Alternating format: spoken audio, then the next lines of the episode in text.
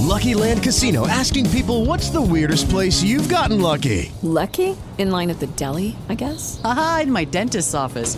More than once, actually. Do I have to say? Yes, you do. In the car before my kids' PTA meeting. Really? Yes. Excuse me, what's the weirdest place you've gotten lucky? I never win and tell. Well, there you have it. You can get lucky anywhere playing at LuckyLandSlots.com. Play for free right now. Are you feeling lucky? No purchase necessary. Void where prohibited by law. 18 plus. Terms and conditions apply. See website for details.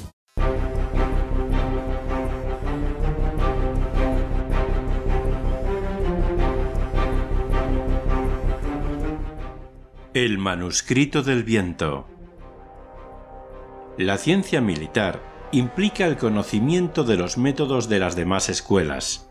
Aquí, en este manuscrito del viento, he escrito sobre las demás escuelas de artes marciales. A menos que conozcáis las prácticas de las demás escuelas, no podréis ciertamente entender la práctica de mi propia escuela. Lo que veo cuando investigo en las demás artes marciales es que algunas escuelas utilizan grandes sables y se concentran en el poder de sus movimientos. Algunas practican su ciencia utilizando un sable pequeño y largo al que llaman un pequeño sable largo. También existen escuelas que se preocupan de muchos movimientos con el sable largo, llamando a las posiciones del sable técnicas convencionales y transmitiendo la ciencia como una enseñanza interna. En este manuscrito expondré el hecho de que ninguna de estas prácticas son la vía auténtica, haciendo así saber lo que es bueno y lo que es malo, lo que es verdadero y lo que es falso. El principio de mi propia escuela es algo netamente diferente. Otras escuelas se convierten en teatros, adornándose y exhibiéndose para vivir, y comercializan las artes marciales. En consecuencia, parecería que no están en la verdadera vía. Además, el arte marcial se considera convencionalmente de una forma limitada, como si consistiera solo en la esgrima. ¿Creéis que habéis alcanzado el conocimiento de cómo alcanzar la victoria por el simple hecho de haber aprendido a empuñar un sable largo y haber entrenado vuestro cuerpo y manos? Esta no es una vía segura en ningún caso. He expuesto cada una de las deficiencias de las demás escuelas en este libro. El asunto es examinar cuidadosamente y saborear en profundidad para llegar a una comprensión de las ventajas de mi escuela de los dos sables. El manejo de los sables muy largos en las demás escuelas. Existen algunas escuelas que son aficionadas a los sables muy largos. Desde el punto de vista de mi arte marcial, las encuentro escuelas débiles. La razón para esto es que esas escuelas no saben cómo ganar a los demás por cualquier medio que sea necesario. Considerando que su virtud es la longitud del sable, quieren que sus sables sean muy largos para poder vencer a los adversarios a distancia. El dicho común sobre ganar, aunque sea un centímetro, es algo que concierne a personas que desconocen totalmente las artes marciales. Por ello, intentar ganar a distancia mediante la ventaja de la longitud del sable, sin conocer los principios de las artes marciales, es algo que la gente hace por debilidad de corazón. Es por esto por lo que considero este arte marcial como algo débil. A veces, cuando estáis luchando con un adversario y tengáis poco espacio, cuanto más largo sea vuestro sable, más difícil será golpear con él no podéis blandir el sable hacia atrás y adelante con suficiente soltura, y éste se convierte en un estorbo. Entonces os halláis en una situación peor que alguien que está manejando un sable de costado pequeño. Aquellos que prefieren los sables muy largos poseen sus propias razones, pero únicamente es lógico para ellos solos. Desde el punto de vista de la auténtica vía del mundo, esto es ilógico ¿Es inevitable perder utilizando un sable más corto y no un sable muy largo? Suponed que la situación física arriba, abajo y a los costados se haya bloqueada. O imaginad una situación social en la que solo se pueden llevar armas de costado. Querer tener en estas circunstancias un sable muy largo es una mala actitud, porque es dudar de la ciencia de las artes marciales. Por añadidura, existen personas que carecen de la fuerza física requerida. Desde la antigüedad se ha dicho que lo grande incluye lo pequeño. Por tanto, no es una cuestión de rechazar indiscriminadamente la longitud, es cuestión de rechazar la actitud desviada que solo tiene en cuenta la longitud. En el contexto de la ciencia militar a gran escala, un sable muy largo es como un gran contingente de tropas. Un sable más corto es como un pequeño contingente. ¿Acaso es imposible una batalla entre un pequeño contingente y un gran contingente de tropas? Existen muchos ejemplos en los que un pequeño contingente ha ganado sobre uno mayor. Así pues, en mi escuela existe un rechazo hacia una actitud estrecha y desviada. Esto invita a un cuidadoso examen. Los golpes poderosos de sable en las demás escuelas. No debería existir una distinción entre golpes fuertes y golpes débiles de sable. El movimiento de un sable hecho con la intención de blandirlo con fuerza es rudo. Y es difícil ganar solo con la rudeza. Además, si golpeáis con una fuerza desmedida cuando vais a matar a alguien intentando asestar un poderoso golpe con el sable, no tendréis éxito. Incluso cuando estáis ejercitándoos contra un muñeco u otra cosa, es erróneo intentar golpear muy fuerte de forma deliberada. Cuando os enfrentáis a un enemigo en combate mortal, nadie piensa en golpear con debilidad ni con fuerza.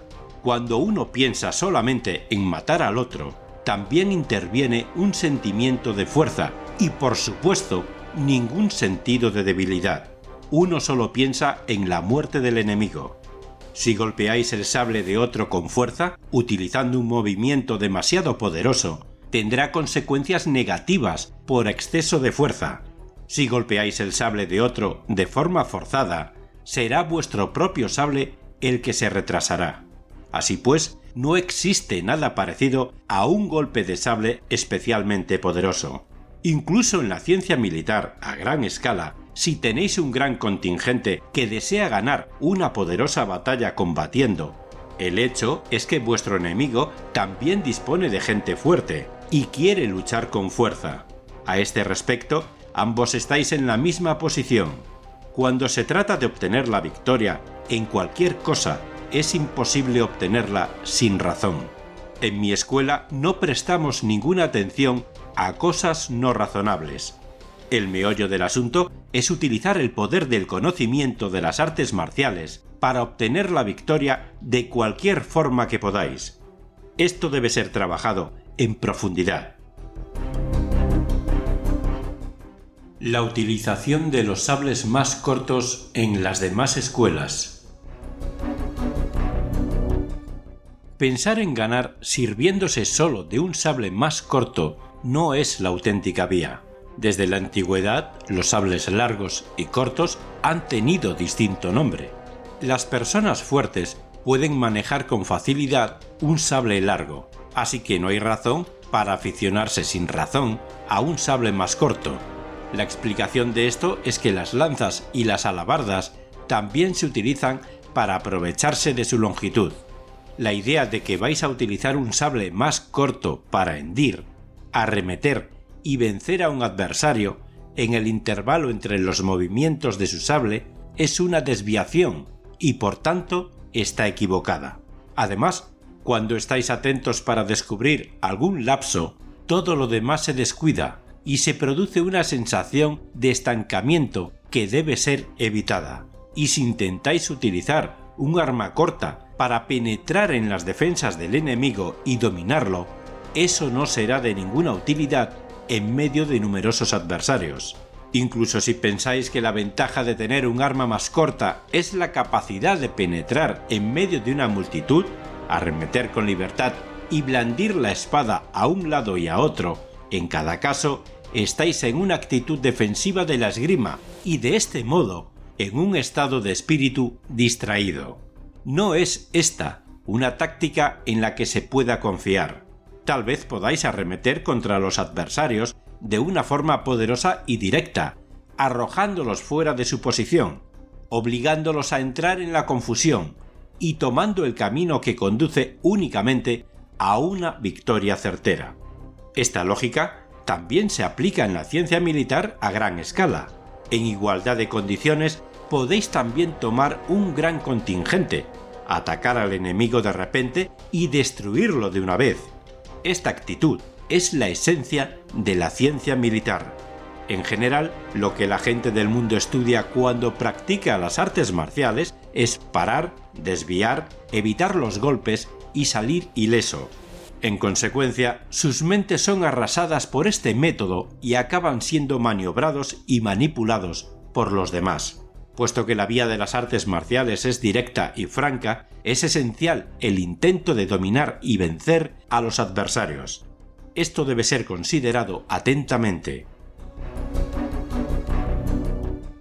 Numerosos golpes de sable en las demás escuelas. Cuando se enseña un excesivo número de movimientos de sable, se hace para comercializar este arte e impresionar a los principiantes con el conocimiento de muchos movimientos de sable. Esta actitud debe ser evitada en la ciencia militar. La razón de ello es que es un engaño pensar que existen toda clase de técnicas para hendir al adversario. A este respecto, no existen diferentes técnicas en el mundo sea o no uno un especialista, e incluso si se trata de una mujer o un niño, no existen muchas formas de golpear y cercenar. Sí existen variantes. Estas se limitan a apuñalar y a acuchillar. Para empezar, puesto que el objetivo consiste en matar, no hay ninguna razón para que existan muchas formas de hacerlo. Incluso así, dependiendo de la situación conforme a las circunstancias en los casos en los que hay un obstáculo en los alrededores, como por ejemplo arriba o a los costados, tiene que haber cinco posiciones, de forma que existe una manera de empuñar el sable sin quedar bloqueado. Añadir cualquier otra cosa, como hendir por la mitad a un adversario con un giro de manos, un giro del cuerpo o un salto a distancia, no son la verdadera vía no se puede hendir a alguien por la mitad mediante un giro o una flexión. Estas son técnicas inútiles. En mi ciencia militar es esencial que el aspecto físico y el estado de espíritu sean simples y directos, obteniendo la victoria por medio de la tensión y la perturbación causadas a los adversarios, haciendo que se descentren y procurando que sus corazones se agiten. Esto debe examinarse cuidadosamente. Las posiciones del sable en las demás escuelas. Es erróneo concentrarse únicamente en la posición de guardia del sable. La posición de guardia del sable solo debe darse cuando no hay adversarios. La razón para ello es que establecer normas a causa de la costumbre o de las reglas generales no es factible en el transcurso de un combate real para conseguir la victoria. El objetivo es luchar para poner al adversario en una situación de desventaja. Cualquiera que sea el punto de referencia, la adopción de una posición de guardia tiene el sentido de hacer uso de la inamovilidad. Guardar un castillo o disponer una línea de batalla en una posición defensiva tiene el sentido de ser fuerte y no verse afectado ni siquiera cuando se es atacado. Este es el significado normal. En el transcurso de la lucha por la victoria por medio de la ciencia militar, el objetivo es concentrarse en llevar la iniciativa del adversario. Esto debe ser trabajado en profundidad. En el transcurso de la lucha por la victoria, gracias a la ciencia militar, vencéis deshaciendo las defensas de los demás, haciendo movimientos que los adversarios no esperan, confundiéndolos, irritándolos o asustándolos, y sintiendo el patrón del ritmo cuando los adversarios quedan confundidos para alcanzar la victoria. Así pues, Existe un rechazo a la actitud defensiva que se preocupa de las posiciones de guardia. Por ello, en mi ciencia existe lo que se llama tener una posición de guardia sin guardia, que significa que uno tiene una posición defensiva sin estar a la defensiva. También en la ciencia militar a gran escala, la preocupación principal para una batalla equilibrada es aprender a calcular el número de tropas que tiene el adversario, darse cuenta de la disposición del campo de batalla, conocer el estado de vuestras propias tropas, ordenar sus mejores cualidades, unirlas y después empezar a luchar. Existe una sensación totalmente diferente cuando se es atacado por los demás en primer lugar que cuando vosotros atacáis. La sensación de poder manejar suficientemente bien un sable para alcanzar y parar los golpes del adversario es semejante a tomar la lanza o la alabarda y clavarlas en el suelo a modo de empalizada. Cuando vais a golpear a un adversario, por el contrario, podéis incluso arrancar uno de los postes de la empalizada y utilizarlo como lanza o alabarda. Esto es algo que debe ser examinado atentamente. El enfoque de los ojos en las demás escuelas. El enfoque de los ojos depende de la escuela. Hay quienes fijan sus ojos en el sable del adversario, y hay también quienes los fijan en sus manos. Existen también quienes fijan sus ojos en el rostro del adversario, y los hay también quienes los fijan en sus pies, etc. Cuando intentáis fijar los ojos en algún punto en particular, existe una sensación de distracción, y esto se convierte en lo que se conoce en las artes marciales como una desgracia. Las personas que juegan a la pelota tal vez no mantengan sus ojos en ella, porque cuando uno tiene una buena práctica de algo, no es necesario mirar deliberadamente. Igualmente, en las artes de los malabaristas, cuando tienen práctica en las técnicas, pueden hacer equilibrio con una puerta en la nariz y hacer malabarismos con varios sables a la vez. Todo ello sin mirar. Como están involucrados en la práctica todo el tiempo, ven lo que ocurre de manera espontánea. De igual modo, en el contexto de la ciencia de las artes marciales, cuando os familiarizáis con cada adversario, percibís el grado de seriedad de su mente y sois capaces de practicar la ciencia con eficacia, podéis ver incluso la distancia y velocidad de un sable. Hablando en términos generales, el foco de los ojos en las artes marciales se halla en el corazón y en la mente de las personas implicadas. Cuando se llega a la ciencia militar a gran escala, los ojos también se concentran en el estado de las tropas enemigas. De las dos formas de percepción, observar y ver, el ojo que observa es más fuerte, percibiendo el corazón y la mente del adversario, viendo el estado de la situación, centrando los ojos de una forma amplia, percibiendo las condiciones de la batalla y la fuerza y debilidad de la ocasión, y concentrándose en alcanzar la victoria con precisión ya se trate de la ciencia militar a gran o a pequeña escala, no hay foco de atención estrecho en la visión. Como ya he escrito, mediante un foco de atención excesivamente estrecho, olvidáis los asuntos mayores y quedáis confundidos, dejando así que la victoria certera se os escape. Este principio exige una reflexión cuidadosa y una práctica profunda.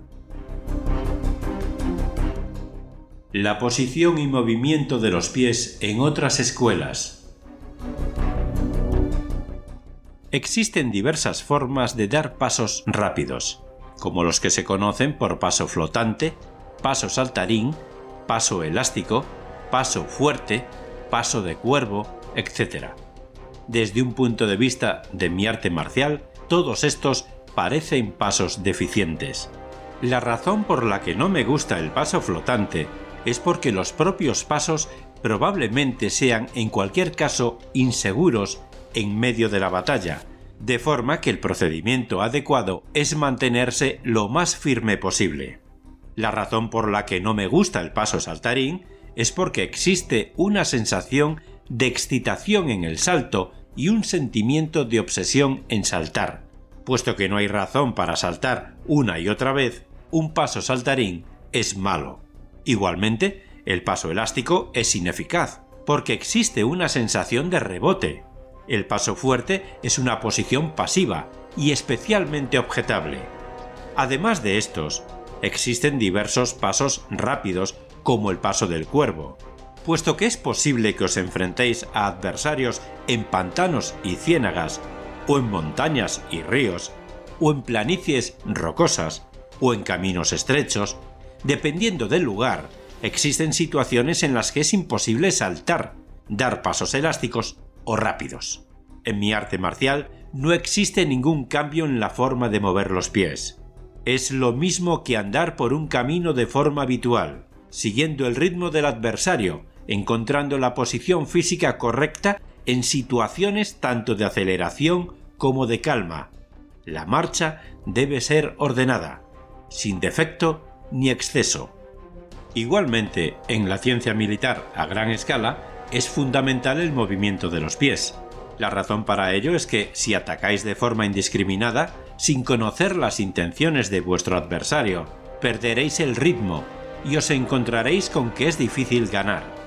Del mismo modo, si estáis marchando con tranquilidad y no notáis cuándo están desmoralizándose o desmoronándose los adversarios, haréis que la victoria se desvanezca y no podréis dar una rápida salida al combate. Es esencial percibir el desánimo y el desmoronamiento de los adversarios y superarlos sin dejarlo siquiera un momento de respiro. Esto exige una práctica y un entrenamiento profundos. La utilización de la velocidad en otras escuelas. En las artes marciales, la velocidad no es la verdadera vía. En lo que se refiere a la velocidad, la cuestión de rapidez o lentitud en cualquier cosa proviene del fracaso de armonizar con el ritmo. Cuando domináis un arte o una ciencia, vuestra acción no parece rápida. Por ejemplo, existen corredores profesionales, carteros que recorren una ruta de unos 30 kilómetros pero ni siquiera así corren rápidos desde la mañana hasta la noche. En cuanto a aquellos que carecen de entrenamiento, aunque parezca que corren todo el día, no alcanzan el objetivo.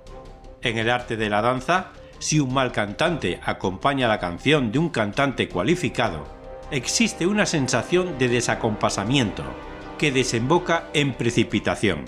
Igualmente, cuando se trata con los tambores la canción Pino Viejo, a pesar de ser una pieza dulce, también en este caso, alguien que es inexperto tenderá a adelantarse o a atraparse. Y aunque la canción de unas elevadas tiene un tempo rápido, es erróneo interpretarla demasiado rápido. Como dice el proverbio, el rápido se cansa y no puede llegar a tiempo. Por supuesto, ser demasiado lento y llegar demasiado tarde también es malo. La actuación de un experto parece relajada, pero no pierde el ritmo. Las acciones de las personas entrenadas no parecen apresuradas. El principio de la vía puede ser conocido a través de otros ejemplos. La rapidez es especialmente mala en el contexto de la ciencia de las artes marciales. Las razones para ello son las siguientes. En este caso también, dependiendo del lugar, digamos, por ejemplo, en una charca es imposible moverse y correr rápidamente.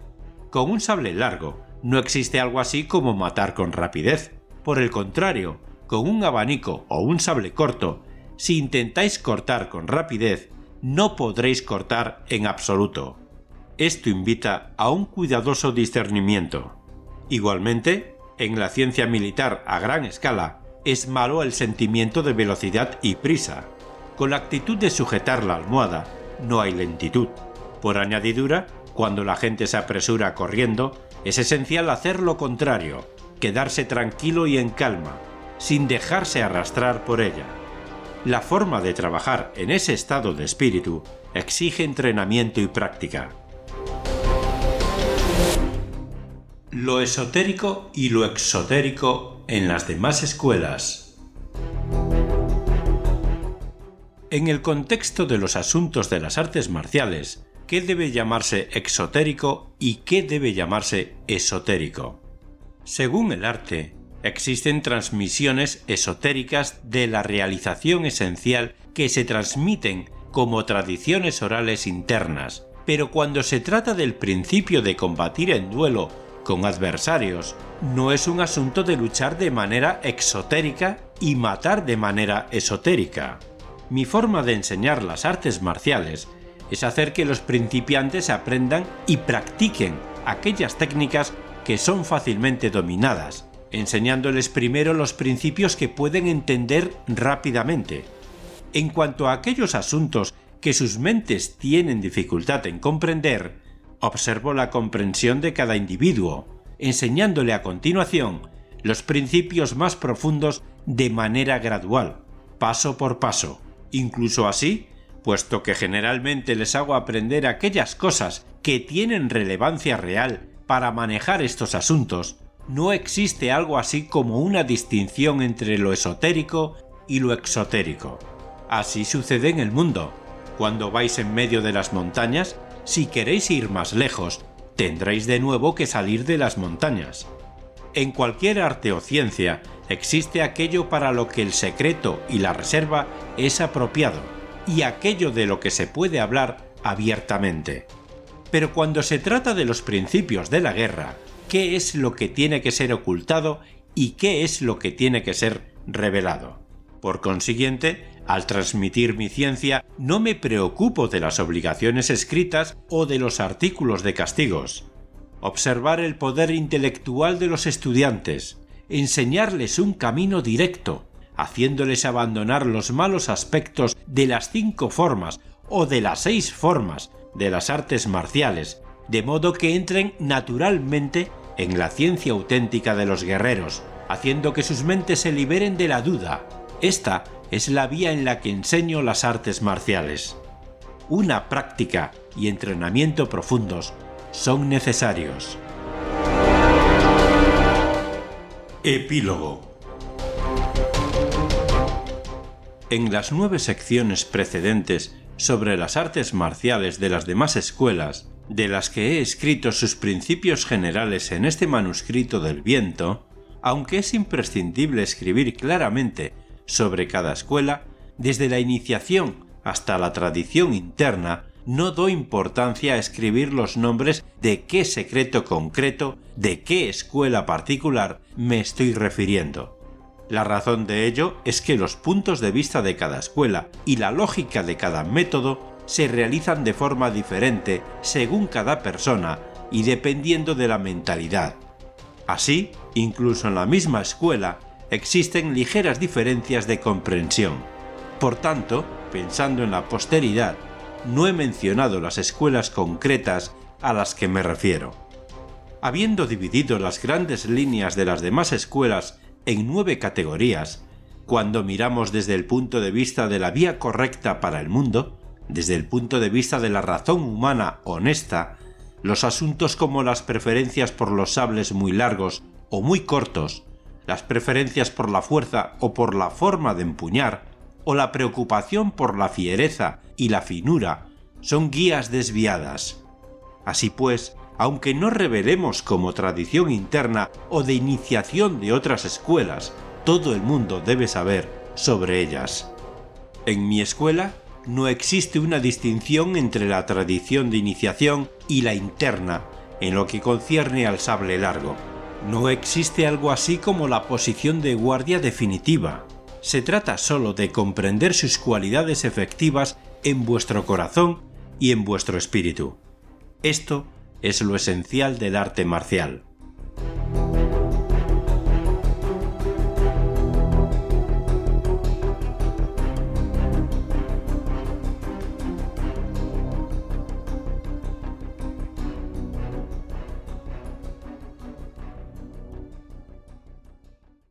Lucky Land Casino asking people what's the weirdest place you've gotten lucky? Lucky? In line at the deli, I guess? Aha, in my dentist's office.